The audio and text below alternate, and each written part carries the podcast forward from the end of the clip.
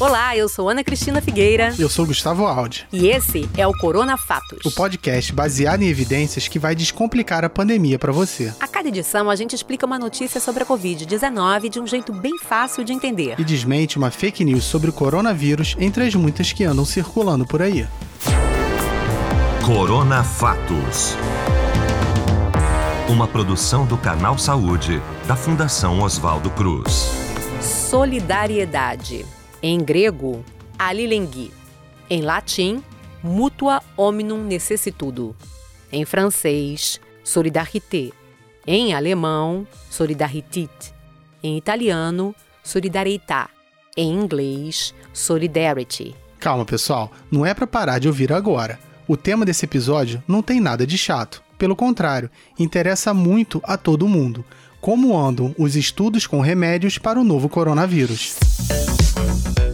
Deixando a brincadeira de lado e falando sério, a gente vai explicar o Solidarity, ou Solidariedade, um grande estudo lançado pela Organização Mundial da Saúde, que aqui no Brasil é coordenado pela Fundação Oswaldo Cruz. O Solidariedade envolve a cooperação de vários países do mundo, por isso tem esse nome e tem o objetivo de investigar a eficácia de quatro tratamentos medicamentosos para a Covid-19, ou seja, remédios. E a gente vai explicar como são feitas essas pesquisas. Para saber mais sobre o estudo, a gente teve o prazer de conversar com o vice-diretor de serviços clínicos do Instituto Nacional de Infectologia, Evandro Chagas, da Fiocruz, e pesquisador principal do Solidariedade no Brasil, Estevão Portela Nunes. E a gente também vai desmentir algumas fake news sobre remédios para a Covid-19. O que não faltam são promessas de cura com medicamentos naturais ou de farmácia que não são verdadeiras. Então vamos ao Solidariedade. Ele foi lançado pela OMS em março para buscar medicamentos eficazes contra o novo coronavírus.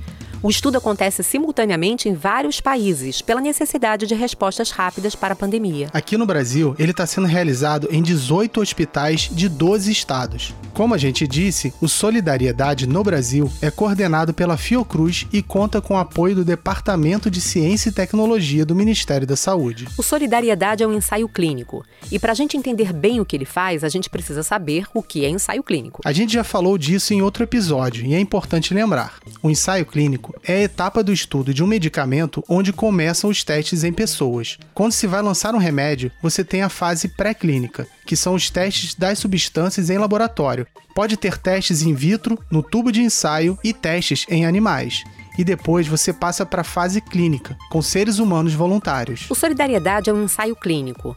Todas as pesquisas que fazem parte dele já estão na fase de testes em humanos. Por causa da urgência em encontrar formas de tratamento para a Covid-19, os cientistas correram primeiro para drogas que se mostram historicamente eficazes contra doenças virais. O Solidariedade tem estudos sobre quatro tratamentos contra a Covid-19 no momento mas a ideia é que ele seja adaptável. Se aparecerem novas evidências, ele pode ser ajustado. Por enquanto, estão sendo testados o antiviral chamado Remdesivir, a cloroquina e a hidroxicloroquina e a combinação do remédio chamado Lopinavir com outro que tem o nome de Ritonavir. Essa é testada isolada ou combinada a uma outra droga chamada interferon beta 1A. Um monte de nome complicado.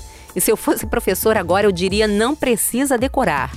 Isso porque não é para ninguém se automedicar com nenhum desses remédios. Aliás, com nenhum remédio. Medicamentos só devem ser tomados com orientação médica. Além disso, nenhum tratamento contra a Covid-19 teve sua eficácia comprovada até o momento. Os ensaios clínicos do Solidariedade são realizados apenas com pacientes hospitalizados. O objetivo é atender a demanda que é mais urgente, cuidar dos casos graves da Covid-19. Dos remédios que a gente citou, só o Remdesivir teve uma pesquisa que mostrou que diminuiu um pouco o tempo de internação dos pacientes, de 15 para 11 dias.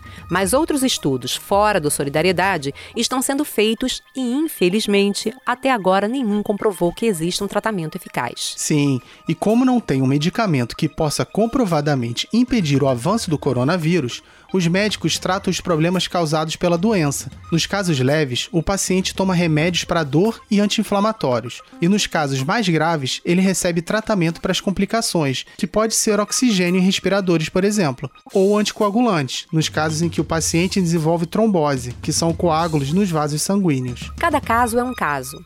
E só a equipe de profissionais de saúde está capacitada para dar as respostas conforme a progressão da doença. Mas para a gente entender a importância da realização de todas as etapas de um ensaio clínico, é melhor a gente voltar para os tipos de ensaios e para as fases dele. A gente tem um ensaio clínico aberto, que é quando tanto o paciente quanto o pesquisador sabem a medicação que está sendo dada. O de ocultação simples, quando só o pesquisador sabe o tratamento que o paciente está recebendo. O comparativo, estudo em que o medicamento investigado é comparado com outra medicação ou com um placebo, uma substância sem efeito. E o ensaio clínico de dupla ocultação, o duplo cego, quando nem um paciente nem um pesquisador sabem inicialmente qual paciente está recebendo qual medicamento. Esse é o chamado padrão ouro, porque nem os pesquisadores nem os pacientes são influenciados sobre os resultados. A gente precisa saber que existe uma coisa chamada efeito placebo, que é quando uma pessoa toma uma substância sem efeito, mas tem uma melhora só por achar que está sendo tratada. Os estudos mostram se um determinado medicamento tem um nível de benefício maior que o efeito placebo, além de testarem efeitos colaterais e possíveis males causados por uma substância. Funciona mais ou menos assim. Um grupo recebe um medicamento e outro grupo recebe um placebo. O grupo que não toma o medicamento é chamado de grupo controle. Assim você consegue avaliar a diferença na resposta e saber se uma substância é realmente eficaz. Por isso são estudos controlados. Se não se usa o método científico, a medicina não consegue saber o que funciona de verdade. E isso leva tempo. E também é importante a quantidade de pessoas que participam de um estudo para conseguir respostas mais confiáveis. Esse é o caso do Solidariedade, que é um estudo multicêntrico internacional. O que isso quer dizer? que é uma pesquisa que usa um mesmo protocolo em vários centros de ensaio, com vários investigadores. Assim, é possível comparar resultados de um número expressivo de pacientes. Além do Brasil, outros 45 países participam do Solidariedade, entre eles França, Espanha, Noruega, Suíça e Argentina. Os dados de todos os participantes são centralizados numa plataforma única gerenciada pela OMS. E a gente tem as fases da pesquisa clínica.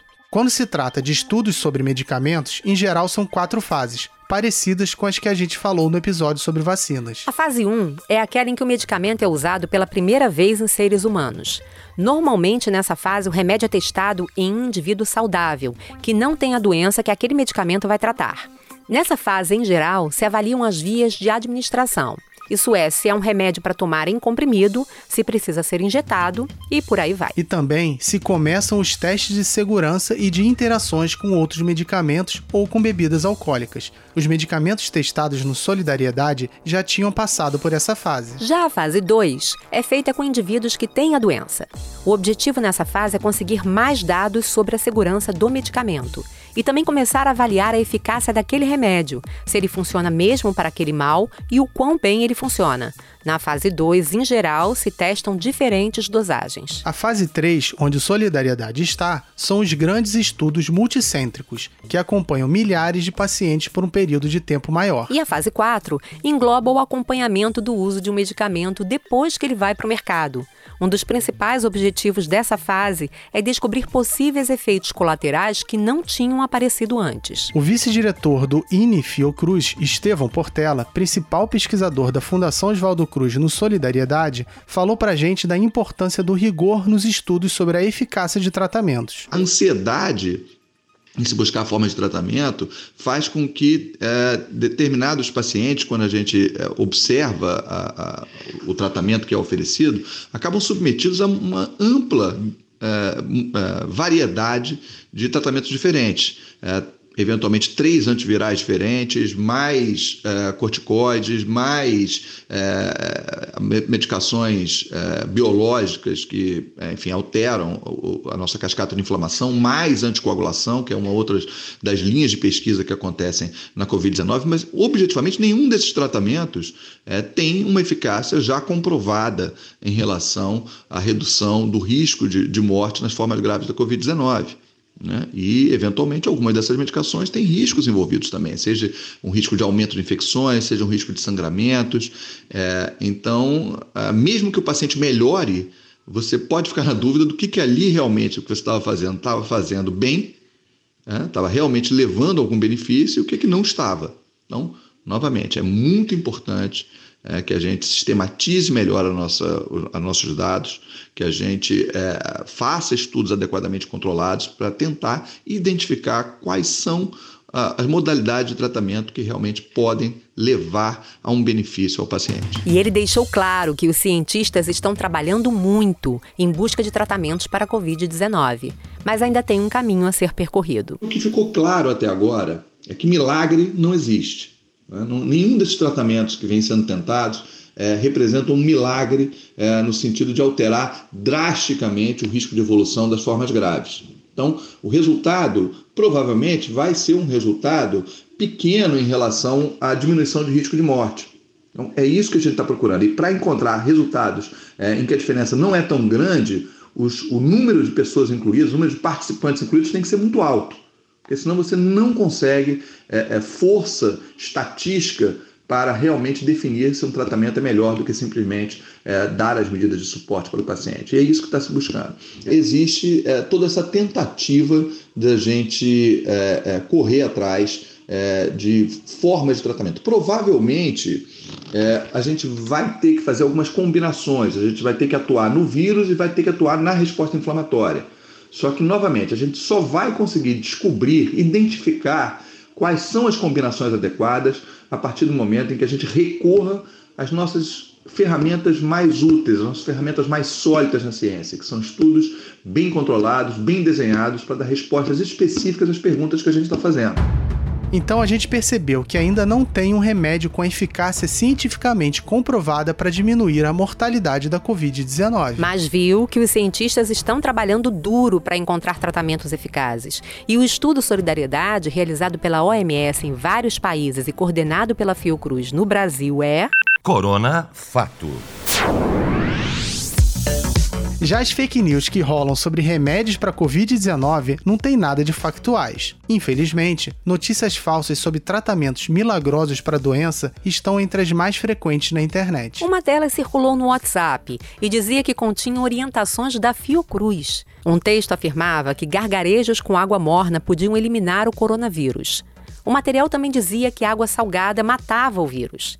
E ainda que o coronavírus, exposto a temperaturas de 25 a 27 graus, seria destruído. Tudo mentira. Gargarejar com água morna ou salgada não elimina o coronavírus. Não existe nenhuma evidência científica que mostre isso. Assim como o vírus não é destruído no nosso corpo por altas temperaturas, Inclusive, quando temos febre, podemos chegar aos 40 graus e ele continua ativo no nosso organismo. Também teve um boato que circulou dizendo que o medicamento ivermectina seria a cura para o coronavírus. A ivermectina é um antiparasitário usado para tratar infestações por piolhos, entre outras funções. Essa notícia falsa passou a circular depois de uma interpretação errada de um estudo científico feito na Austrália. A pesquisa foi realizada porque cientistas sabiam que a substância tinha efeito in vitro contra outros vírus, ou seja, funcionava para alguns vírus dentro do tubo de ensaio no laboratório, o que, como a gente já viu, não quer dizer que vai funcionar no organismo de uma pessoa. Os estudos sobre o uso dessa droga contra a Covid em pessoas ainda estão nas fases iniciais. Nos Estados Unidos, houve um alerta sobre o uso desse remédio. E no Brasil, a Anvisa não reconhece o medicamento como tratamento para a Covid-19. Não é uma fake news clássica, mas acaba sendo uma desinformação que pode causar malefícios para as pessoas. Como a gente viu, é importante que um remédio passe por estudos controlados para verificar sua eficácia e que as pessoas só tomem medicamentos orientados pelos médicos. Ainda tem notícias falsas sobre cura da Covid com alho, chás e muitas outras coisas. E a gente viu que, nesse momento, qualquer notícia que diga ter uma cura milagrosa para o coronavírus é. Corona Fake. Fake. Como diz o Ministério da Saúde, até o momento não há nenhum medicamento, substância, vitamina, alimento específico ou vacina que possa prevenir a infecção pelo coronavírus. Se você quiser se aprofundar mais, a gente sugere assistir aos programas do canal Saúde sobre a Covid-19. Tem edições do Sala de Convidados e do Bate-Papo na Saúde especiais sobre o assunto. E com as notícias mais quentes, a gente tem o Em Pauta na Saúde, toda sexta-feira na TV, e o Boletim Corona, de segunda a sexta no YouTube e na televisão. Todos os programas podem ser achados na seção especial sobre coronavírus no site do canal. Acesse lá, é super fácil. Esse foi o Corona Fatos dessa semana. Se você quiser falar com a gente, você pode mandar e-mail para corona.fatos@fiocruz.br. Se você gosta do Corona Fatos e quer nos ajudar a chegar a mais pessoas, além de recomendar para os amigos, segue a gente no seu tocador. Se for no Apple, segue e dá cinco estrelas. E não deixe de acompanhar as redes sociais do Canal Saúde. É isso aí, no Twitter, no arroba Canal Saúde. No Instagram, no Facebook e também no YouTube, somos o Canal Saúde Oficial. E antes da gente se despedir, a gente lembra: lave bem as mãos com frequência. Se precisar sair, use máscara. Se puder, fique em casa. E não esqueça de só compartilhar informações de fontes confiáveis. O Corona Fatos é apresentado por mim, Ana Cristina Figueira. E por mim, Gustavo Aldi. O roteiro é do Gabriel Fonseca. E a produção de Valéria Mauro. Edição e finalização, Marcelo Louro. Arte, Marcelo Viana. Corona Fatos. Uma produção do Canal Saúde, da Fundação Oswaldo Cruz. É isso aí, gente. Obrigada, até a próxima. Isso aí, um abraço e até semana que vem.